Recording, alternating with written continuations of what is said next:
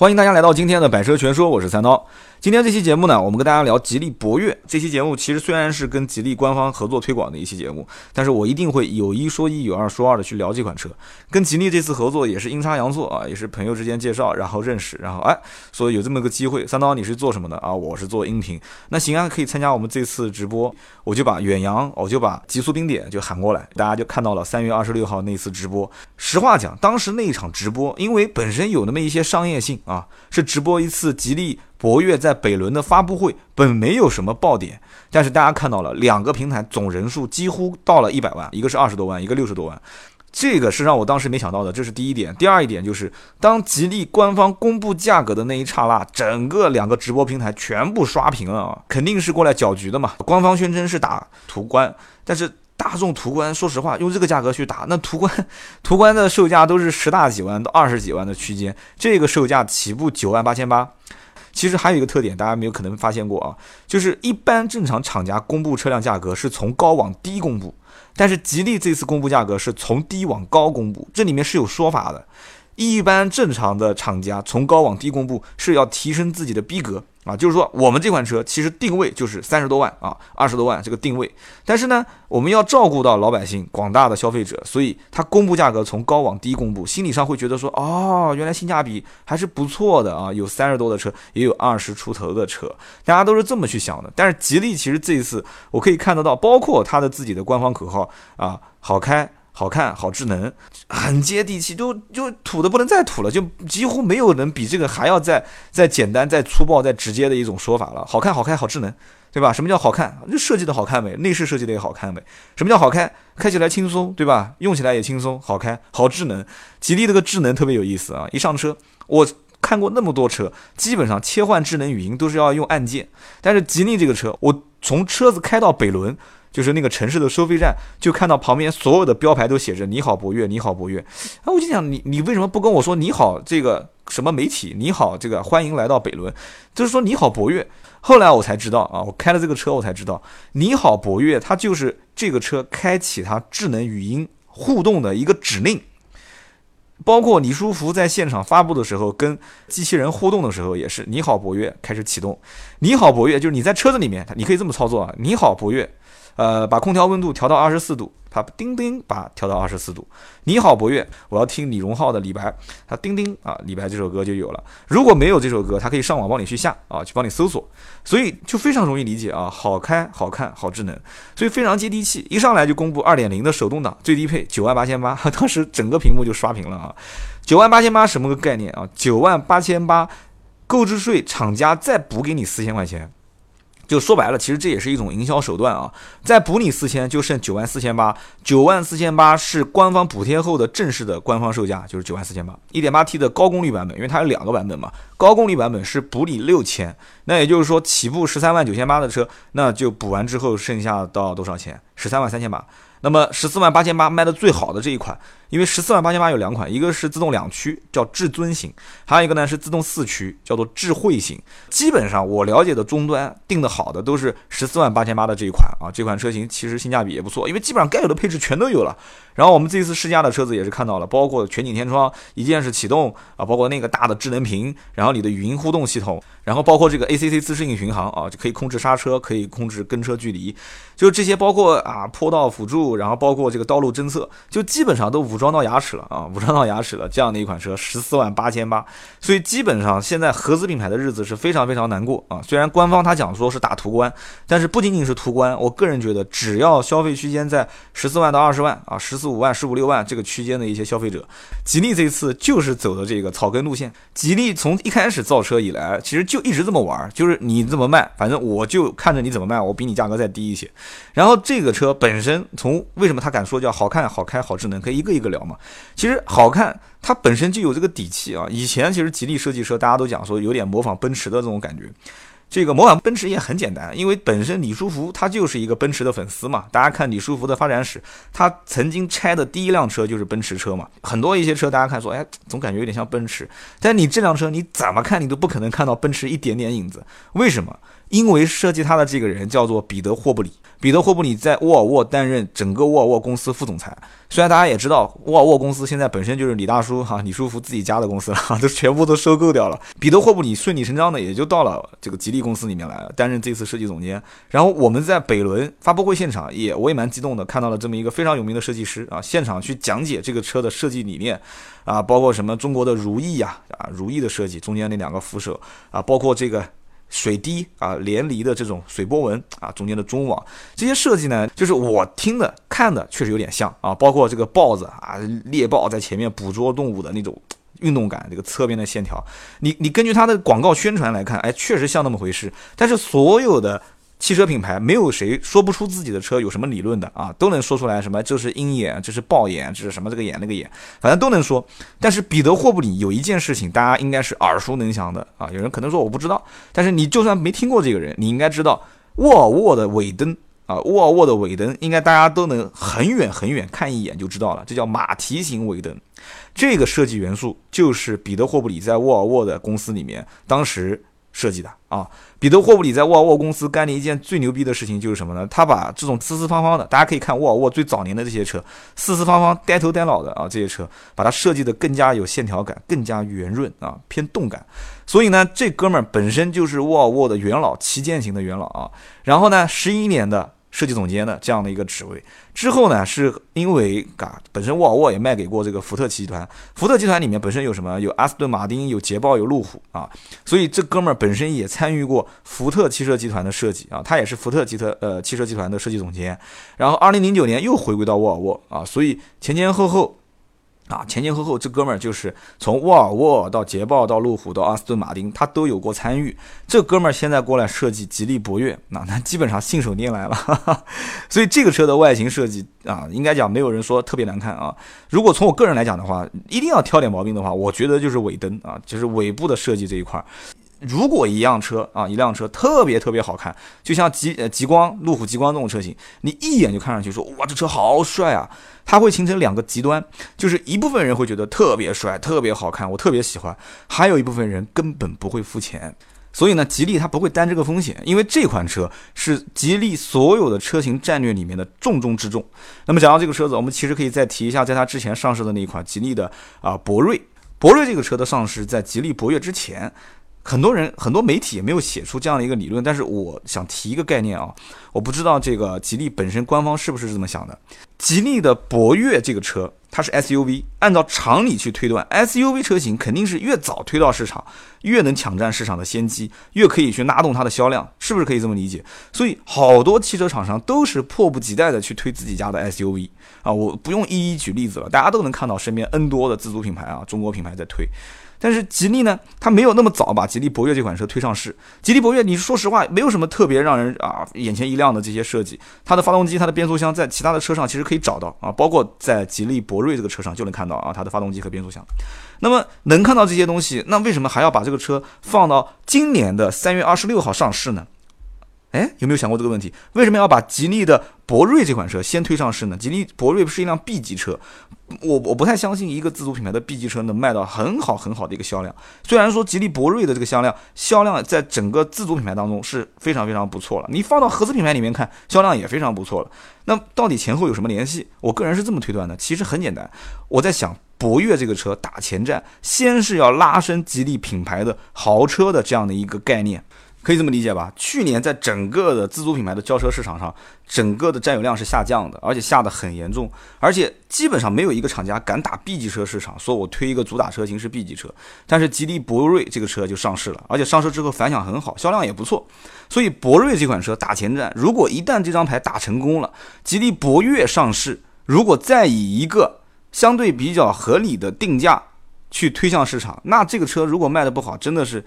真的是 没有没有天理了，这不科学啊！这不科学。这款车型上市一点八 T 的排量啊，然后定价定到十四万多。然后大家可以看到，吉利的博瑞这款车型一点八 T 的排量也是定价定在十四万多啊，有十二万多、十三万多、十四万多、十五万多。那么这两个车就可以去对比了。你如果是喜欢轿车 B 级车，OK，我家里面有博瑞可以给你选。你要如果喜欢 SUV 的话，没关系啊，我这里有吉利博越可以给你选。虽然可能迟一点上市会少一些市场份额，但大家知道。中国的汽车消费量远远没有饱和。虽然 4S 店天天讲说挣不到钱，挣不到钱，但是这个消费量还没有饱和。还有很多很多的城市啊，三四线城市还在不停的选择第一辆轿车。即使在一二线城市，家里面添购一辆车，防止将来限牌啊。包括很多人就是大家都知道，有的两辆车都不够用，三辆车。所以吉利博越这个车上市，它不用担心销量的问题。其实现在来看也是一样的。我记得当时在直播现场我采访经销商的时候，我问他，我说你是哪一家？他是刚开业时间不长。长的，然后我就问他，我说你对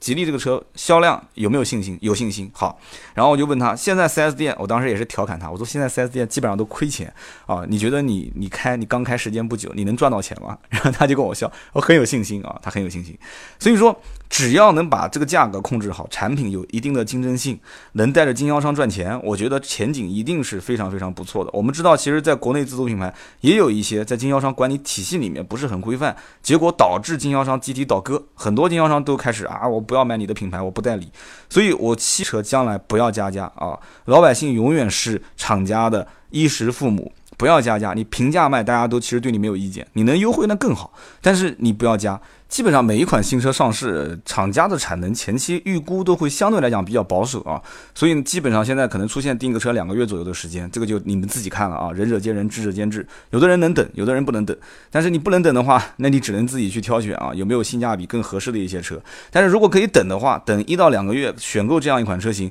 我觉得啊，我建议其实吉利厂家可以学一些厂家，就是等车期间可以每一天按天补贴一些相应的东西啊，这个我觉得比较合适，能先把。把订单收过来，你说我讲对不对啊？我估计很多消费者也能认同这个观点。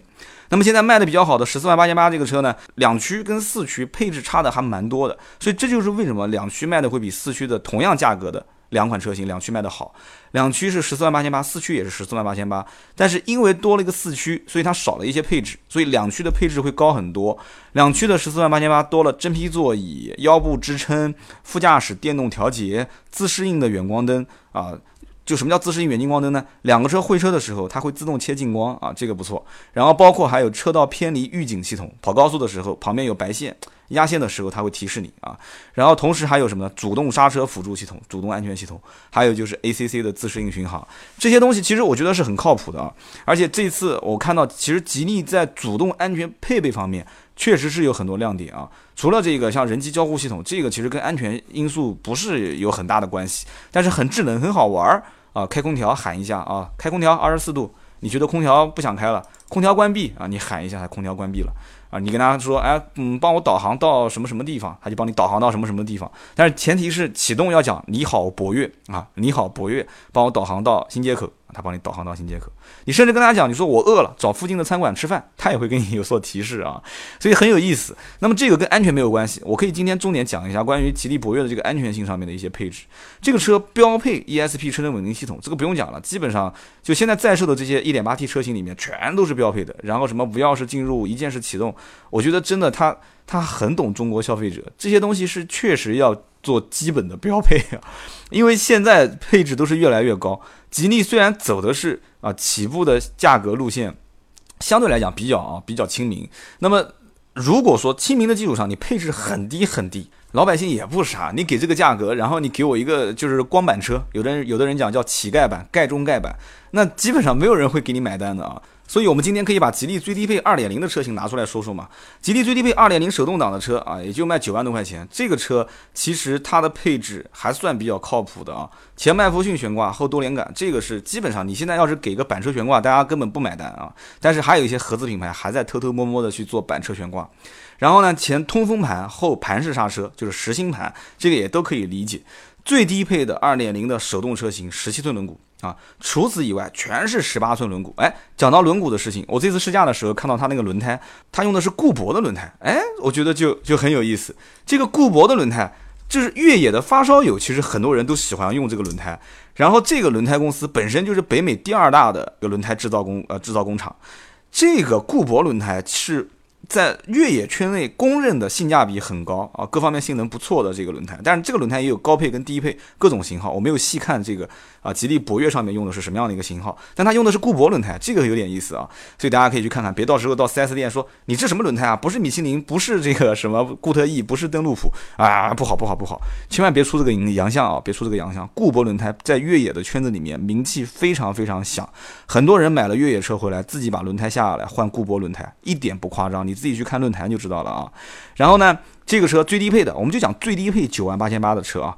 呃，加上补贴九万四千八，这个车主副驾驶安全气囊，安全带未系提醒啊，然后这个 ISOFIX 儿童座椅接口，然后包括这个发动机防盗、车内中控锁、遥控钥匙、无钥匙启动啊，虽然没有无钥匙进入，它有，但是它有无钥匙启动，但是我相信肯定很快民间就有人可以把无钥匙进入系统给你改掉了啊，然后呢？车身稳定系统，这肯定得有的。自动驻车系统，这个也是有的啊，这个很夸张，最低配铝合金轮毂。哎，现在基本上很少能看到这个钢轮毂，但是有的车子不厚道，有的车一点不厚道，它最低配还是给你钢轮毂啊，特别是一些德系车，是吧？然后呢，这个车顶车顶的行李架，然后加上这个行车电脑、液晶显示屏啊，但是座椅不是真皮的，九万八千八嘛，对吧？自己包个真皮座椅呗。座椅的高低调节啊，然后后排座椅是可以按比例放倒啊，还不错。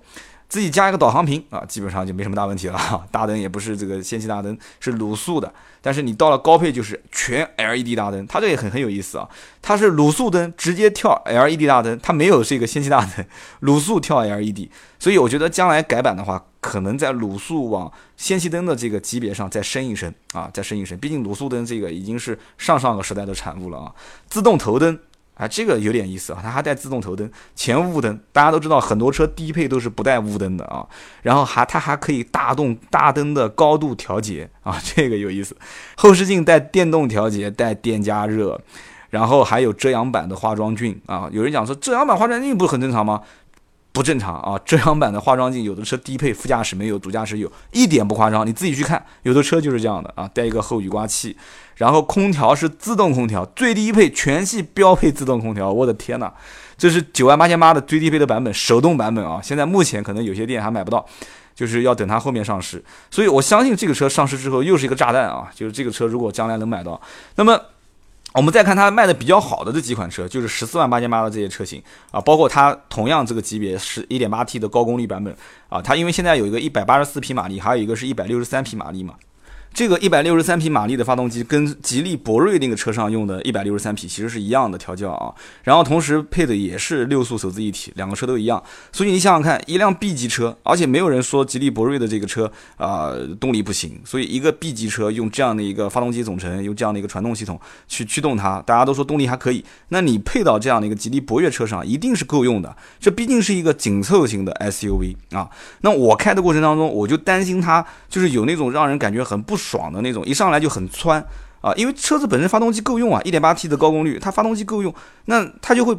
是不是设计师会觉得说，我要让你体验一下我的车的这种推背感？现在有几个家庭天天希望车子有推背感？推背感不一定是好事，所以一上车我就很担心啊，油门轻轻一点，它就有点神经质啊，在往前窜，我就很担心出现这个情况。还不错啊，还不错，上车之后开起来比较稳，起步的时候油门不管你怎么点，你只要不是一脚深踩油门，你就正常加速，车子缓缓的就啊，随着你的这种啊给油，它就开始缓缓的往前走，就整个感觉还是比较舒服的，方向盘也比较轻，开起来也比较舒适。但是呢，这个车的刹车一上来没有给我太多的自信啊，因为大家知道我去试驾这个车是一个车队啊，然后我是最后一辆，我得一辆跟一辆的出发，然后前面这辆车开到路口可能出现一个什么情况，它一脚刹车停下来，我可能自己也开了一个小差，然后我也去踩这个刹车，我发现我踩刹车，它所给我反馈的行程啊，就是我刹车的行程长短，包括车辆所刹停的距离，给我感觉可能是啊，这车可能有点软，刹车的这个行程比较长，车的刹车有点软，所以呢，当时在后面。开的过程中，我就比较小心啊，我就可能心里面就稍微提到了一点点，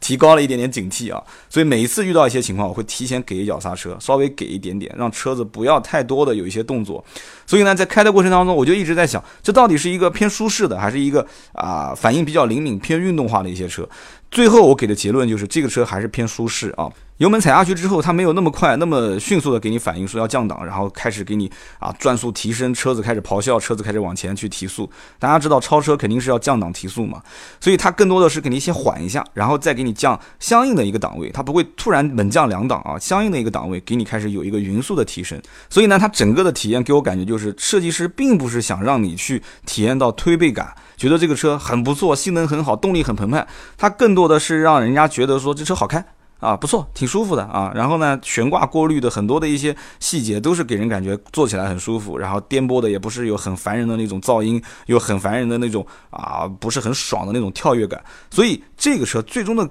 定位就是一个家用，就是一个你可能不是很懂车，但是上了这个车开了一圈下来之后说，嗯，不错，这个车挺好开，嗯，这个车的功能挺实用，就得到这个评价，设计师应该基本上心里面就给自己至少打八十分了啊。那么更多的你觉得说性价比不错啊，配置也蛮高的啊，这车子的外形也蛮好看的，好看好用，对吧？好看好开好智能，正好就满足了厂家的三个的要求。所以这个车最终定位，我个人觉得，其实在自主品牌领域，它已经是要。打很多的竞争对手，就打的他们可能有觉得说不是很舒服了，因为大家知道长城跟长安两个车在吉利博越上市之前，提前把自己的一些相关车型啊，包括入门款的车型的售价都调低了很多啊，都调低了很多。那么后面上市的车型都会盯着啊，说哎，吉利博越你这个车定价是九万八千八，好，OK，那我就按照你这个定价，我也往这上面去定啊，往它更低的方位去定。那么我今年所预判的说，自主品牌的 SUV 市场是一片红海。为什么一片红海？很多的品牌开始站队伍啊，开始去拿出自己的当家的一些武器啊，一些核武器出来，要互相进行竞争。那么自主品牌的 SUV 市场这一片红海啊，我个人觉得才刚刚开始啊，战争还没还没正式的打响呢。所以呢，我偷偷的透露大家一条消息啊，其实博越这款车型，我个人预判它的产能的。就是正常的释放期应该在今年的七八月份，大家要知道九十月份正好也是一个啊销售的一个高峰期，所以。今年如果在九十月份你想要拿到车，你就不要赶九十月份那个场，就是十月不是十一有个车展嘛，你不要赶到那个点，那个点大家都会去订车，稍微提前一点啊。如果是七月份左右，吉利博越这个车产能真的像我预判的一样，就是它可以释放的话，在八九月份的时候订是比较划算的。那么现在如果大家想尝鲜，而且现在如果说啊第一批订车确实拿不到货，要再等等一段时间的话，大家能等那就正常等啊，两个月左右。但是很多经销商陆陆续续会有货，它也有一些相应的政策啊给到大家，大家。可以考虑。那么有人讲说，你不能光说好啊。虽然这期节目你是跟吉利博越合作的啊，跟吉利官方合作，你也得说说你自己到底体验到哪些不太方便的地方。呃，有几个点啊，但是我觉得是一些小细节。首先一个就是这个车，其实在它的油箱盖的这个位置，大家估计很多人都没发现啊，我发现了，它这个油箱盖的插口很好玩。打开来之后，左边虽然有一个挂油箱盖的这个卡口，但是它没有设计一个专门安插在上面的这个卡槽。至少我问了旁边的一个工作人员，他说不是这么，他说我也不知道，但不是这么挂的，他就把那个油箱盖简单的挂在这上面了。回头我可以把这张照片发到这个微博上给大家看，就这是一个小缺陷，我个人觉得，但是我觉得很快就可以把它给改进过来。然后这个车的后排空间还是不错的，前排也不错，但是前排侧面的储物空间我觉得不是很实用，就是侧面的这个储物空间它有点往里面凹。你放手机的话，放在那个位置其实也不是很方便。那么我们在整个的这个测试过程当中，很多的一些东西，因为这次测试有很多吃的都在车上嘛，中间有两个储物槽，这两个是放杯子的杯架，这个没什么问题。但大家都知道，其实绝大多数的人在这个杯架里面都放什么？大家很少有人在车上放杯子，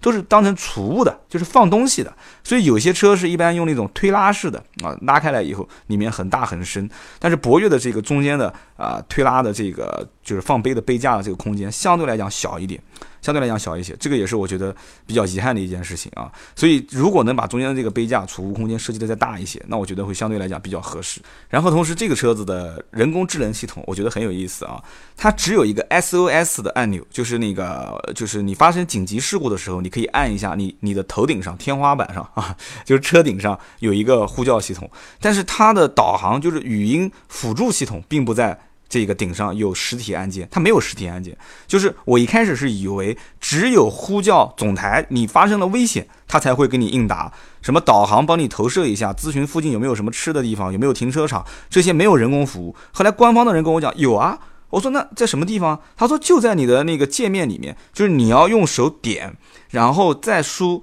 在导航界面里面再去点这里面一个叫人工服务，这个时候才会有人工给你服务，或者在主菜单里面也有啊，说啊你要导航人工服务或者怎样，你点一下，所以它不是实体按键，这跟其他的车不一样。然后我们导航的时候啊，在讲相关的一些地点啊，它有的时候导过来，它会分一二三四五，就是同样的这个导航地点，可能它会搜出四五个。啊，但是人工还好，如果不是人工，你自己去跟他语音互动，说帮我导航到新街口，他会说新街口一是新街口精英，新街口二是新街口德基，新街口三，请你报出你所选择的地点。然后我说一啊，他有的时候他卡在那个地方，或者有的时候不是很准啊。那么这个我觉得将来也可以提升，但是比，但是我觉得已经比其他的要好很多了啊。这个一定要提升。但是我看到它的一个语音互动系统的提供方叫科大讯飞，我当时心里面就。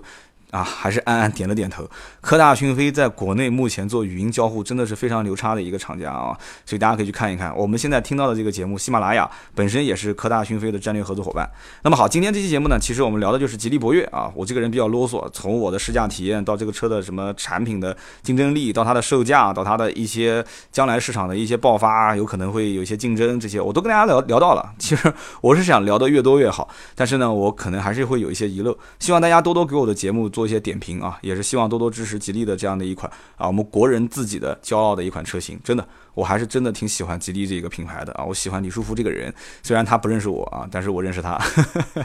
所以呢，今天这期节目呢。也是感谢吉利官方啊，给了我一次试车的机会啊，在风景非常优美的浙江的安吉。然后同时呢，也是感谢所有的听友，N 多的人都在关注这样的一款车。我不知道我这期的这个讲解到底好不好，但是确实我是很用心的在跟大家去讲述我的一些观点啊，希望大家多多支持，多多点赞。好的，今天这期节目就到这里，我们下一期接着聊。